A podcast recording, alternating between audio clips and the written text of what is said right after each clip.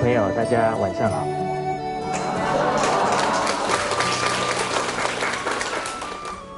很多朋友啊，已经很面熟了，每一天晚上都来，代表啊都是下完班吃个饭，甚至也没吃饭啊，就赶过来听课。所以孔老夫子有说啊，一个人求学问啊，有三个法宝。叫智、仁、勇，好学啊，近乎智；力行近乎仁；知耻近乎勇。只要好学啊，就跟智慧啊离不远了。当我们力行圣贤的教诲。就能慢慢感受到圣贤存心，也能感受到啊众人的需要，我们那种仁慈同理心呐就会出来，知耻近乎勇，真正能够啊了解自己的过失，进而啊改正自己的过失，能降服自己的烦恼坏习惯，这个才是真正的勇者。所以很多朋友啊，已经是做到啊好学近乎智，而你的好学啊，也将带给你的家庭啊很好的撞击。我记得啊，我父亲他五十几岁，刚好接了他们银行的证券所。那因为接证券所啊，要单位里面要有一个人考上执照，所以就派了很多。同事啊，一起去考。我的父亲是年纪最大的，已经五十几了啊，就去考。就看着父亲呢，晚上在那里看书。结果考试结果啊，只有一个人考上，其他年轻人都没考上。居然是我老爸考上了。哦，你看，父亲没说什么，好，以他的行动啊。就已经赢得我们对他的什么佩服啊！哇，那我们这些当儿子的能够不好学吗？好，能够啊输给自己的老爸吗？好，所以上行下效。当我们这一份好学的心能够持续不断，相信呢，对你的家庭一定是一个很好的开始。啊，早上的课程刚好把入则孝啊告了一个段落。接下来是第二个单元，出则悌。这个出啊，是指家庭以外，就要学习呀这个悌。悌呢，包含兄友弟恭，包含尊敬长辈的礼节态度。所以，因为在家里面，兄弟就能够啊有爱，就能够啊以礼相待。当然，他出去外面与人相交，就能够把这个态度啊带出去。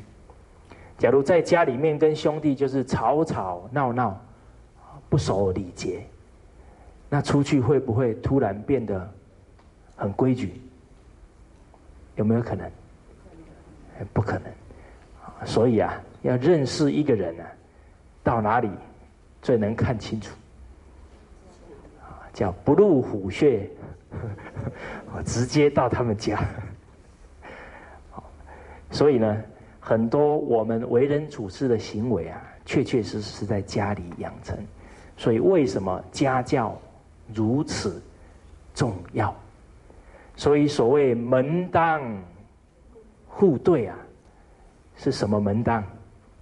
是什么互对？最重要是家教，是德行。那现在的门当户对是什么？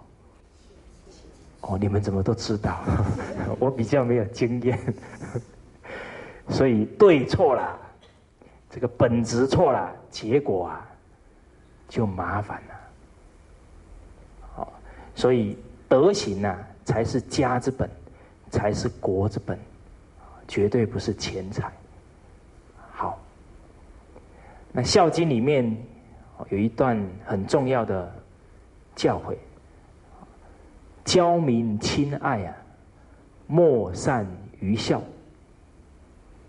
教民理顺，莫善于悌。教导人民如何亲爱他人，如何关怀他人，没有比教孝更有效果的。莫善于孝。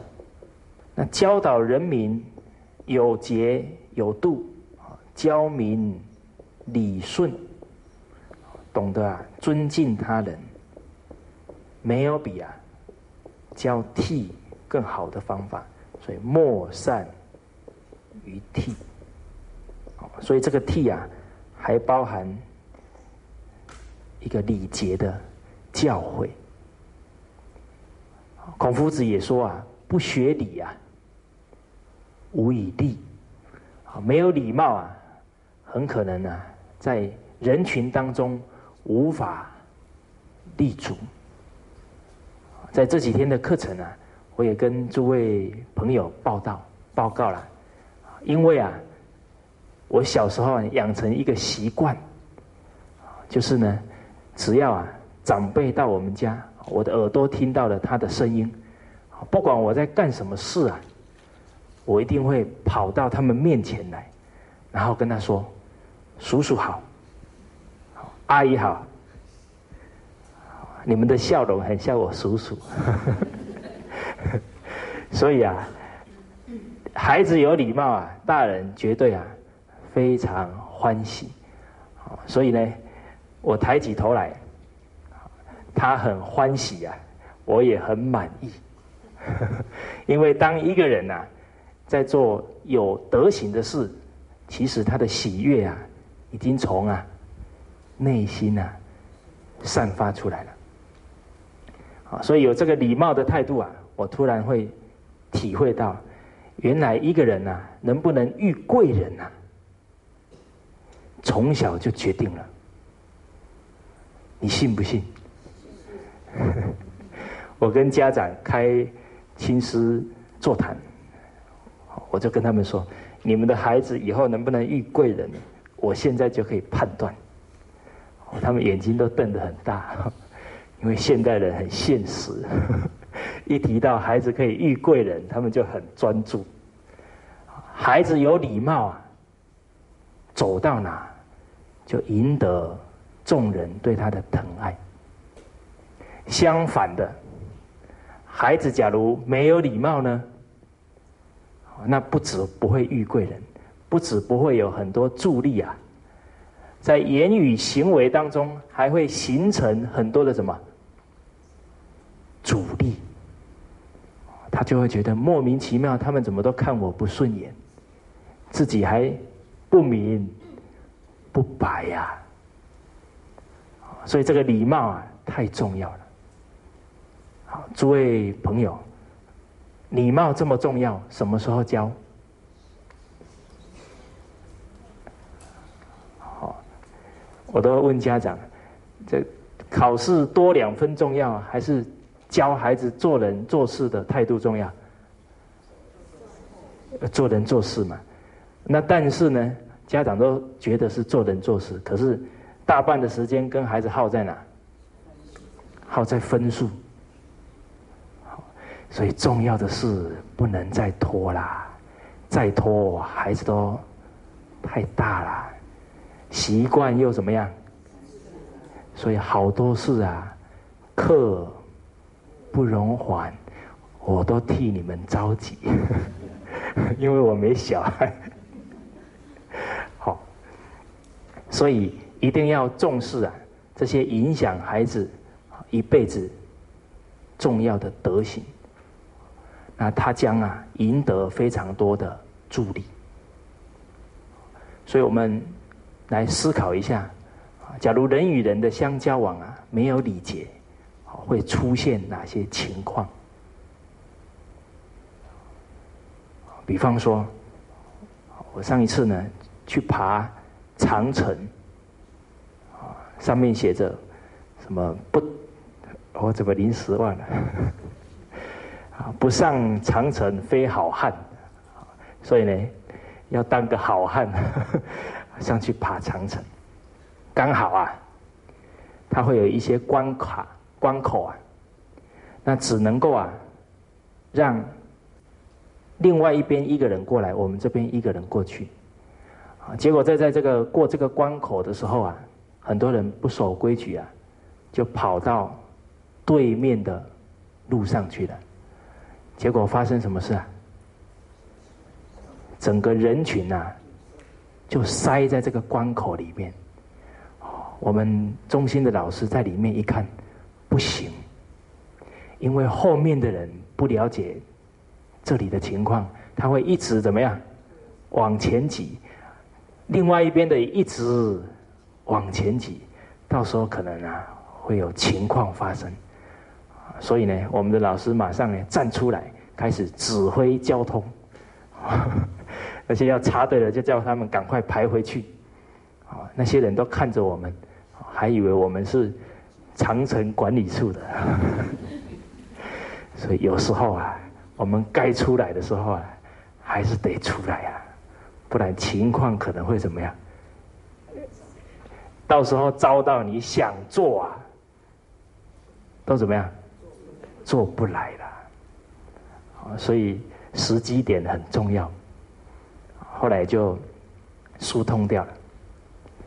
所以确实啊，无理的话，人与人就会啊，自私自利，就可能啊发生冲突。那刚好，我上了杭州啊，天目山讲了五天的课。那我们在上山的时候，就迎面啊来了一台车，我们一迎面来了两台车，那我们一看呢，就主动啊靠在旁边，让他先走。那因为我们是看到两辆车嘛，所以第一辆开过来。车上的人呢，很欢喜，对我们挥手，我们也对他挥手。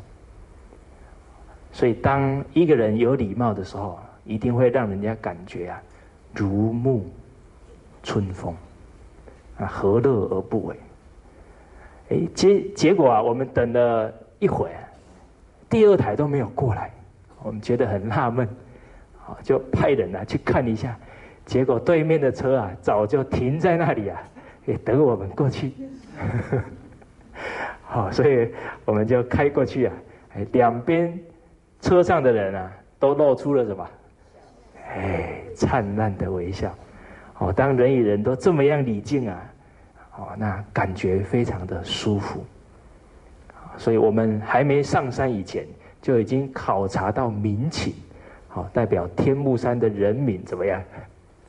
哎，很淳朴，好，所以我们从生活当中啊，也时时可以体会到，懂礼懂让，才能让人生的路啊顺畅，才至不至于啊会塞车，会冲突。好，所以教民理顺呢，莫善于替，所以我们就啊。先从家庭当中来落实友爱，落实礼节。好，我们先来念一段经文：兄道友，弟道恭，兄弟睦，孝在中。财物轻，怨和生，言语忍，愤自泯。兄道友，弟道恭，这个兄弟啊，是是同气连枝，血浓于水，啊，是同一个父母所生的，所以呢，兄弟啊，很有可能是陪我们一生啊，走过最长路的亲人，所以法昭禅师啊。曾经写了一篇呢，描述兄弟情谊的一首词啊，叫做“同气连枝各自荣，歇歇言语莫伤情。一回相见，一回老。能得几时为弟兄？弟兄同居，忍便安。莫因毫末起争端。眼前生子，又兄弟，留与儿孙做样看。同气连枝各自荣。啊，兄弟就好像同一棵树延伸出来的树枝一样。歇歇言语莫伤情。啊，人与人相交往，啊，家里的人最常沟通就是用啊言语。啊，所以言语当中啊要柔软，要有这个和谐，啊，绝对不要讲话很冲。所以我们《弟子规》才说：“言语忍，忿自明。”好，人与人的冲突啊，一半以上都都是因为什么？言语不合。好，一回相见，一回老。确确实实啊，我们上了三十三三四十岁以后啊，每一次看到兄弟姐妹啊，都会有这么一点感觉。哎呦，你的白头发怎么样？多了一点，所以能得几时为弟兄啊？我们越大，代表啊，人生的路啊，就走的快到尽头了，要好好珍惜这一段情谊。所以弟兄同居啊，啊，一起居住，忍便安，懂得啊，互相忍让、谦让，好，莫因毫末。起争端，不要因为小小的事故啊，就起了争执。眼前生子，眼前兄弟姐妹都生孩子了，他们又各有兄弟姐妹啊，所以我们上一代啊，应该做出兄友弟恭的榜样，才能留与儿孙呐，做好榜样看。所以这个法昭禅师这首诗啊，诗词呢，值得我们呢细细啊去品味。那这首啊，让我想起了杨淑芬老师啊，曾经啊跟我提到，他说确实啊，兄弟姐妹是同气连枝，他就会去啊想到怎么样啊。让父亲非常的欢喜快乐。他说啊，唯有子孙贤孝，子孙都有很好的发展呢，才能让他的父亲非常宽慰。所以，由于他有这一份心，啊，希望呢，他父亲母亲这一棵大树啊，枝叶能够越来越茂盛，所以他。很年轻的时候呢，就开始教导他的生侄辈，啊，生侄辈啊，读圣贤的经典，还写书法。所以杨老师啊，有十八个生侄辈的晚辈，总共十八个，十八个人都被他教过。所以由于他有这一份心呐，他们的下一代啊。非常优秀，很多是老师，还出了几个医生，所以确实一个家族能好，必然是长辈要怎么样？要带头示范，要真心付出。所以这个兄友弟恭啊，不只是啊，在他们那一辈啊，还把这一份。兄友弟恭延伸到哪里？下一代子孙。所以杨老师他没有生孩子，但是每一次母亲节、父亲节啊，他们家就特别怎么样热闹。因为他有十八个孙子辈，应该比诸位的小孩多一点吧。哎，所以我在他们家住了半年了，遇到这些节日都特别热闹。所以这些被他教导过的孙子辈啊，确实对他非常孝顺。好，那我另外有一位结拜的大哥啊。他也住在台中，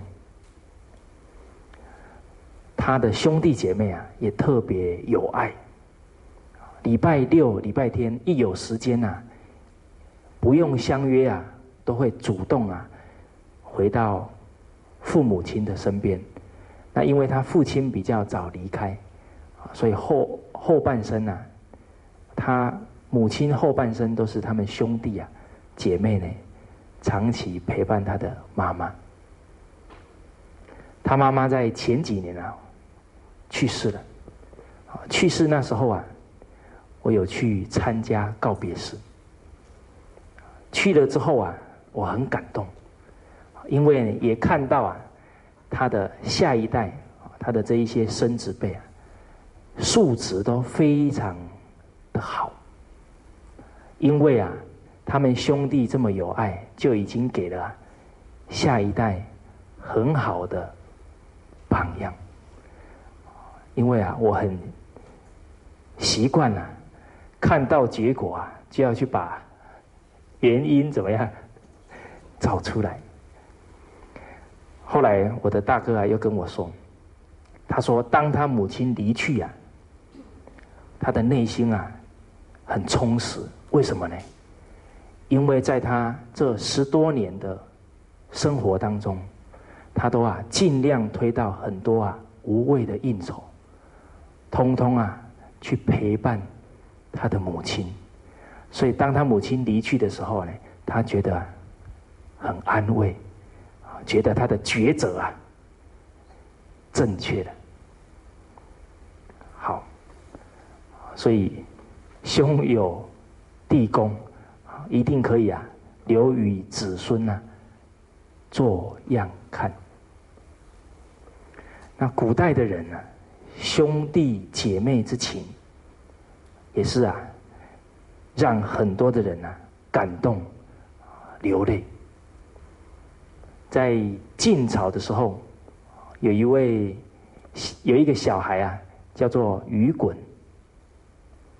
刚好啊，他们村落啊。有瘟疫，他的兄弟啊已经死了几个了，另外有一个兄弟呢已经病床在卧了，他的所有的长辈啊要带着一些孩子啊要赶快离去了，结果这个雨滚啊不愿意走，他说呢我不能放下我的兄长不管。他的长辈一再劝说啊，这个太危险了，我们走吧。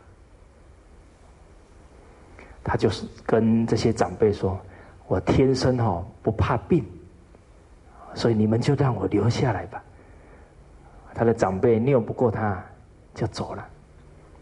哦，所以这么小的孩子啊，亲自帮他哥哥啊熬药，常常半夜啊还在另外啊。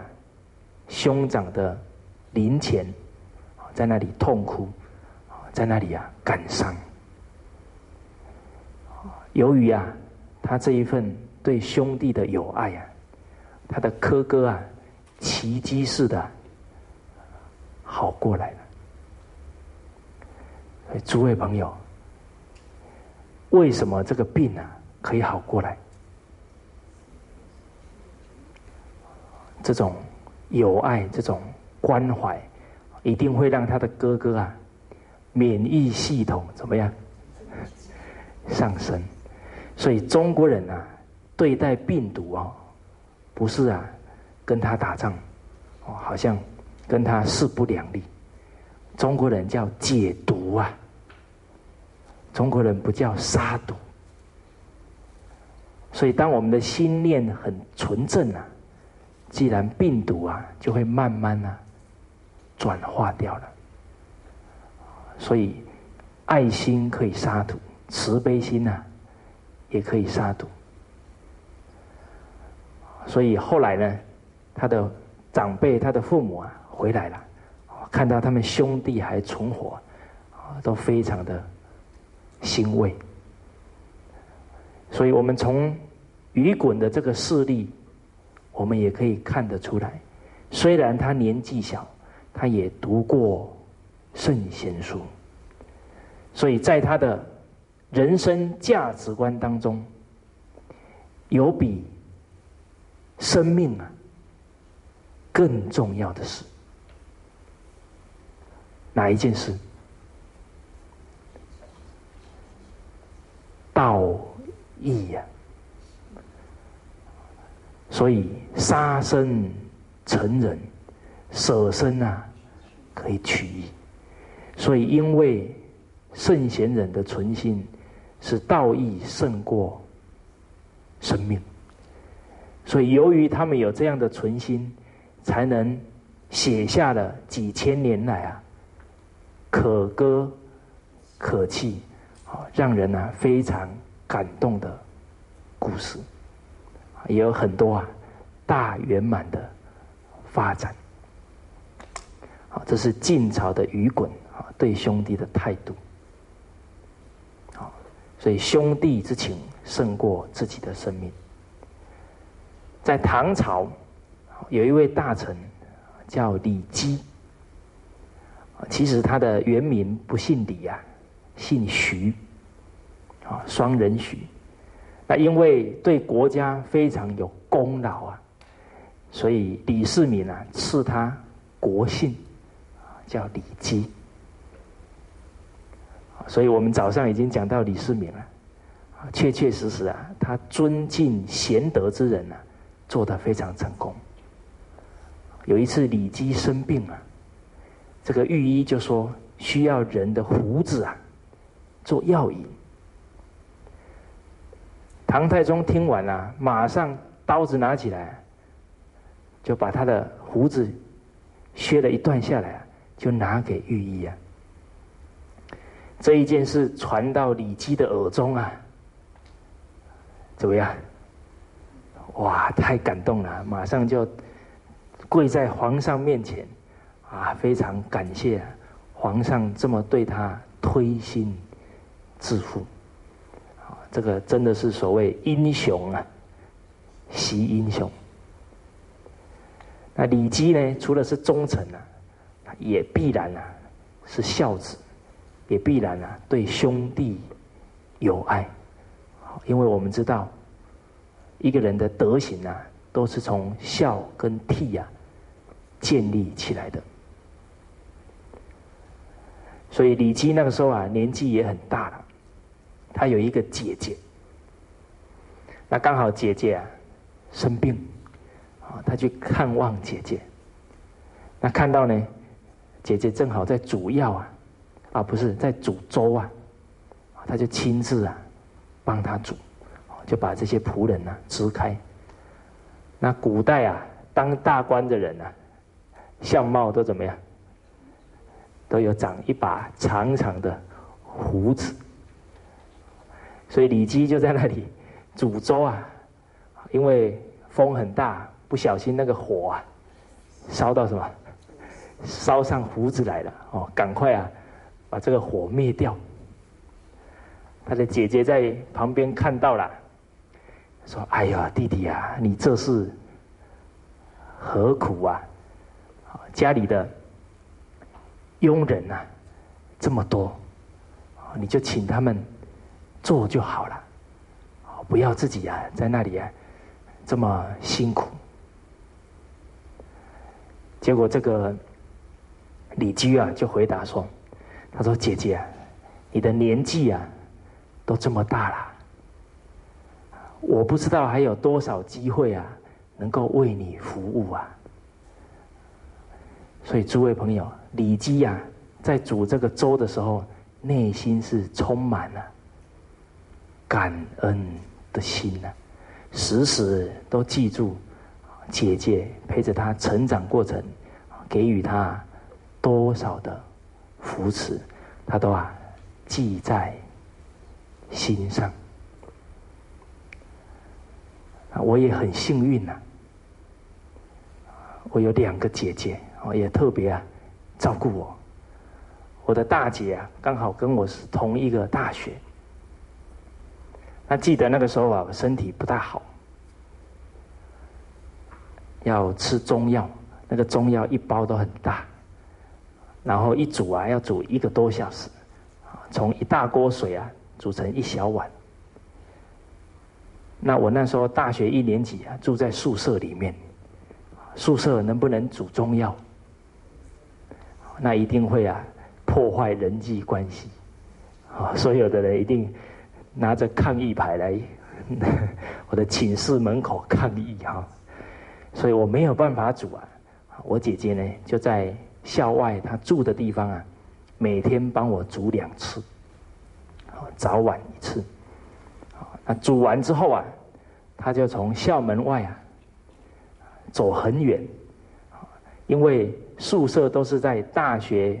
校园的最边边，啊，也是走很远、走很远的路，啊，就端着这一碗热腾腾的中药。那到了我们男生宿舍哈，前面还写了一排字，叫做“女兵止步”，他又不能进来，所以就走到啊我宿舍的窗口，然后跟我敲，敲了几下呢，然后比着手势。啊，来吃药了！哇，我看到那一幕怎么样？病都快好一半了。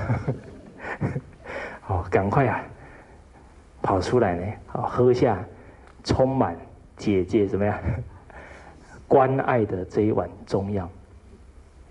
啊，所以这个姐弟之情啊，非常的深。也由于姐弟之情很深呐，确实也让父母啊。非常放心的，所以兄弟睦啊，孝在中。好，因为父母会想啊，等我百年之后啊，假如你们兄弟姐妹能互相有爱，那他就啊放心多了。所以，只要家庭啊弥漫的这种兄友弟恭啊，相信呢。家族一定会有很好的发展，而且这种孝悌之风啊，不只会感动啊人呐，连家庭里面的动物啊，都会被感动。你相信吗？宋朝的时候，有一个读书人啊，叫陈访，陈访。他们已经啊十三世，已经十三世啊的子子孙孙啊都一起同住，家里面呢有七百余口人，他们也非常的遵守祖宗的遗训，都不分家，而且啊都不请佣人，所有的活啊都自己干。这样做好不好？好啊！我们之前也讲过，真正让孩子去洗脑，他才知道感恩呐。所以这个洗脑太重要。今天假如孩子花钱很凶，他会奢侈，有什么家伙都不干，他会怎么样？懒惰。又奢侈又懒惰，懒惰又会造成很有依赖心，然后又不知道感恩，所以你看，一个不勤劳延伸出来的坏习性哦，那可真不少。所以有见识的长者，他都会看到这一些事情对孩子往后的影响，他就会有所坚持。所以曾国藩先生，他在清朝算是汉人当中当官呐，当的最大，当了四省的总督啊，管理四省的总督，位已经这么高了，但是他的家规是所有孩子的家活啊，自己分内事啊，通通自己动手。这个决定啊，重不重要？重要。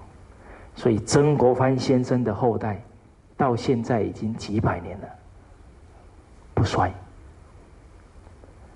我们台湾有一位，他的子孙也很成功，叫曾仕强，也常常啊到各地去演讲。所以家风的传承至关重要。所以人很有权。又很有权势的时候，他只要没有原则啊，家道必然在几代之内绝对会怎么样败掉。所以我们去研究林则徐的后代、曾国藩的后代、范仲淹的后代，你一定会了解到他们那些家规确实啊，是看得非常深远。而家风往往两三代都就败掉的，都是啊商人居多。因为人一有钱呐，就会觉得什么最大？有钱能使。这句话是错的。所以因为他一有钱呢，他会瞧不起。读书的人，那你读那么书有什么？那么多书有什么了不起？你又没有比我过得好，所以往往啊，这种财大气粗啊，谁学去了？小孩就给你全盘吸收了。所以有一本书啊，非常好，叫做《保护法》，如何真正啊，让你的财富。可以绵延子子孙孙的方法，哦，你保只有你保住了，那没什么了不起，因为你保住了，你带得走吗？两手空空也带不走。如何让子子孙孙都真正有福有慧，那才是本事。刚好曾国藩先生的外甥叫做聂云台先生。他长期住在上海。那诸位朋友，上海啊，这个地方非常的怎么样？繁华，很多啊，富可敌国的商人很多。所以他在那里几十年啊，看到非常多的大富翁啊，在一代两代之间马上啊垮下来。他去找寻他的原因在哪里？其中啊，有一个姓周的商人，他是开钱庄的，到处都有钱庄，很有钱，财富是几百万的银两。结果刚好他某一个钱庄的主管，那一个地方发生了。水患，所以当地很贫穷。他的主管那一个分公司主管呢，就给他捐了五百两，几百万两捐五百两多不多？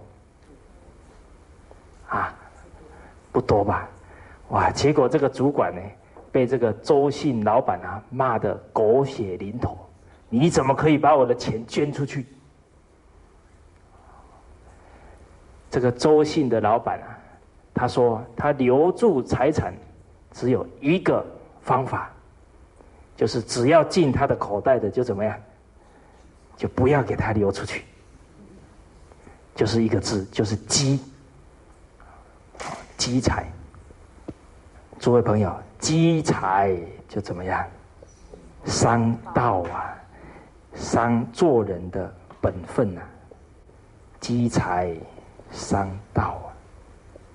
俗话说的“一家保暖啊，千家怨啊”。你们家这么有钱，旁边的邻居都快要饿死了，你还不去救济他，他们已经对你啊颇有怨言。刚好过几天你们家失火了，会发生什么情况？他们都站出来。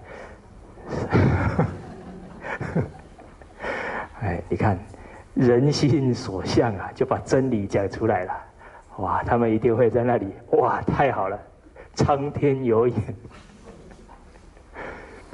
但是，假如你处处啊都能够施予他们，啊，可以去在生活当中，啊甚至于在他们子孙的教育当中，你都可以尽一些力量的话，那他们时时啊感你的恩德。突然你们家起火了，他们一定啊跑百米，要去呢争着谁呢先泼了第一桶水，对不对？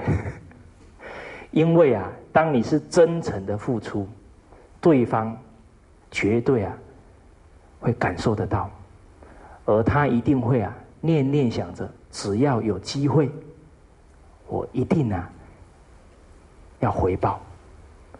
所以这个叫爱人者啊。人恒爱之，敬人者，人恒敬之。所以中国古圣先贤的智慧啊，我们一定要好好的去体会。哦，所以钱呐是通财，所以中国人说有水啊，是有财嘛。那水假如不流动了，就会怎么样？就发臭了嘛。所以钱假如不流动了，就会发生副作用了。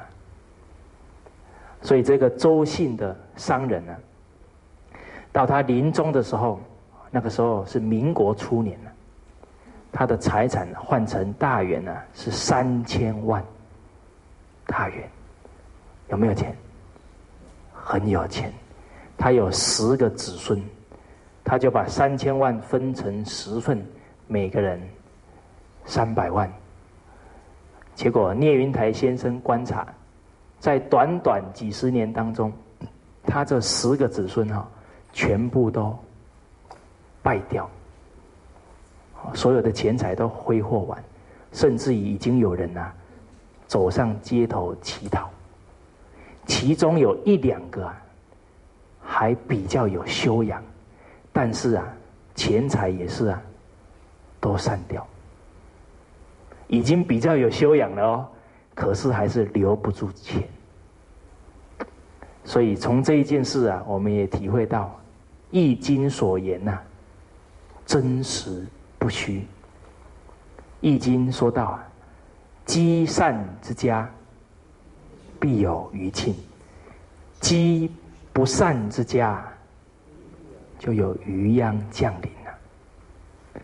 所以从这里我们也可以了解到。哎，这个人做人还不错，怎么祸不单行？那有可能啊，祖宗的一些余殃啊，还没有报尽，所以这个时候你要鼓励他行善，要坚持，一定可以啊，力挽狂澜。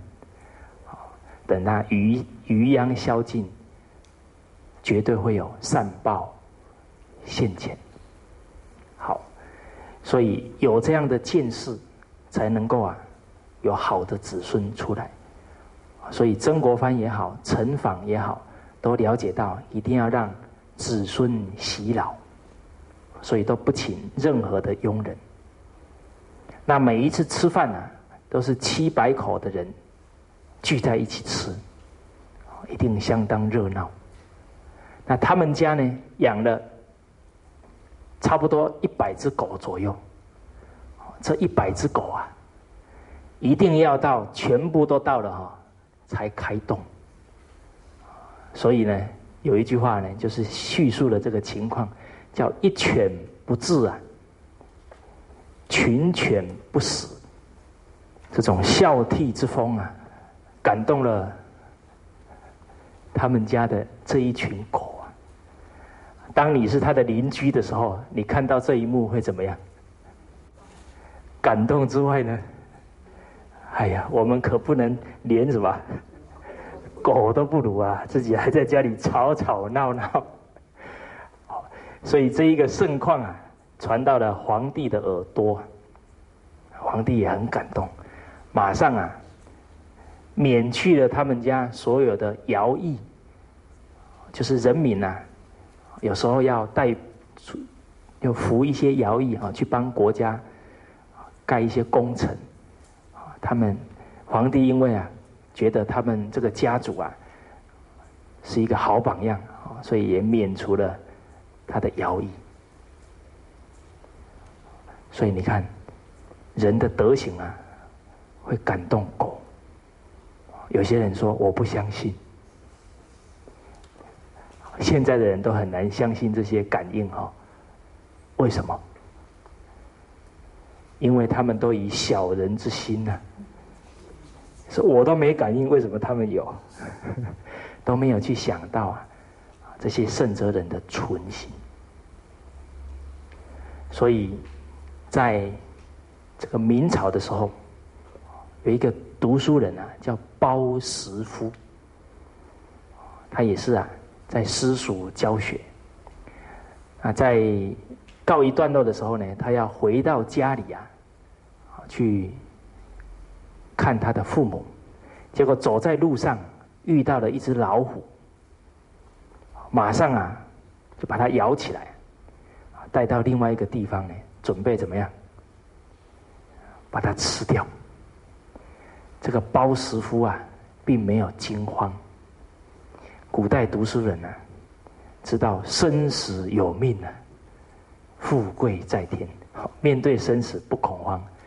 但是啊，很诚恳的，就跪下来，跟这个老虎说：“我啊。”被你吃是我的命，但是因为现在我有七十多岁的父母啊，要奉养，可不可以让我奉养完父母，我再来让你吃？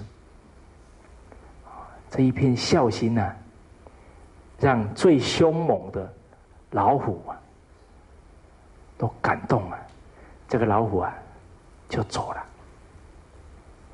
所以当地的人就把那个地方啊取了一个名字，叫做拜虎冈，就是啊纪念这个包师傅在那里求这个老虎，希望让他能回去啊奉养父母，连最凶恶的老虎都可以感动了，那个最忠诚的狗。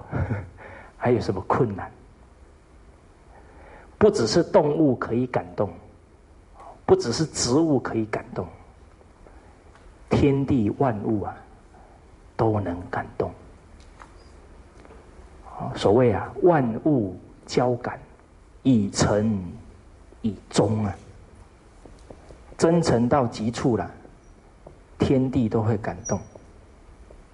所以在元朝的时候，有一个读书人啊，叫李宗，他是啊。孝行已经闻名全国了。